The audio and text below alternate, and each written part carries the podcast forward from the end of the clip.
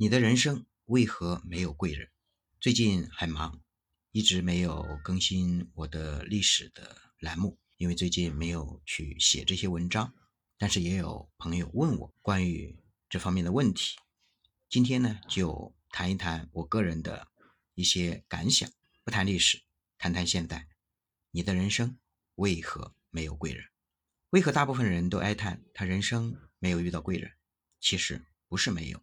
我观察了身边很多人，他们身边都出现过贵人，只是他们不值得，他们放弃了贵人，当然也是贵人放弃了他们。比如说一个好的企业，或者说一个好的团队，他都会有一个厉害的领导者，而这个厉害的领导者，其实他可以成为很多人的贵人。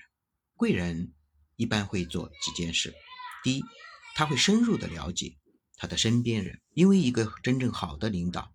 一定会对他的员工了解得很透彻，所以在这个过程之中，他们才能把工作做得更好，事以人成。所以贵人他一直在看身边人，你能不能入他的法眼？第二件事，自律者公开的表扬，私下的批评，而多次挫折反之用。而我们大部分人一表扬就飘了，一批评就跑了，贵人与你无缘。第三件事，他们都会做激励，物质的、精神的。然后在激励的同时，他们看到了人性的自私还是善良。然后很多人体现了人性的自私，你就被贵人放弃了。第四件事，奖罚分明，杀鸡儆猴。你一不小心，你就被奖了，被罚了，或者你就成为那只鸡了，或者那只猴了。反正你没有入。贵人的法业是你自己造成的。第五件事，贵人一定是一个教育者、领导者，那他的教导你能不能明白？你能不能跟得上他的思维？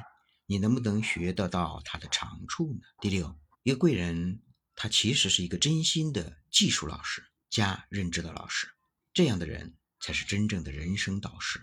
但是很多人，他可能。会觉得这个人教我技术，我感谢，然后我就走了。这个人教我认知，我觉得切，别给我讲这些大道理，我才不被你 PUA 呢，我才不会被你套路呢，我才不会喝你的鸡汤呢。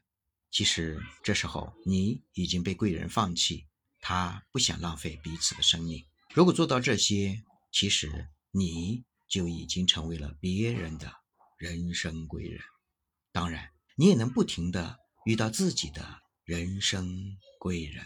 二零二三年马上要来了，你的人生贵人在哪里呢？可以一起留言，我们一起聊聊你的贵人在哪里。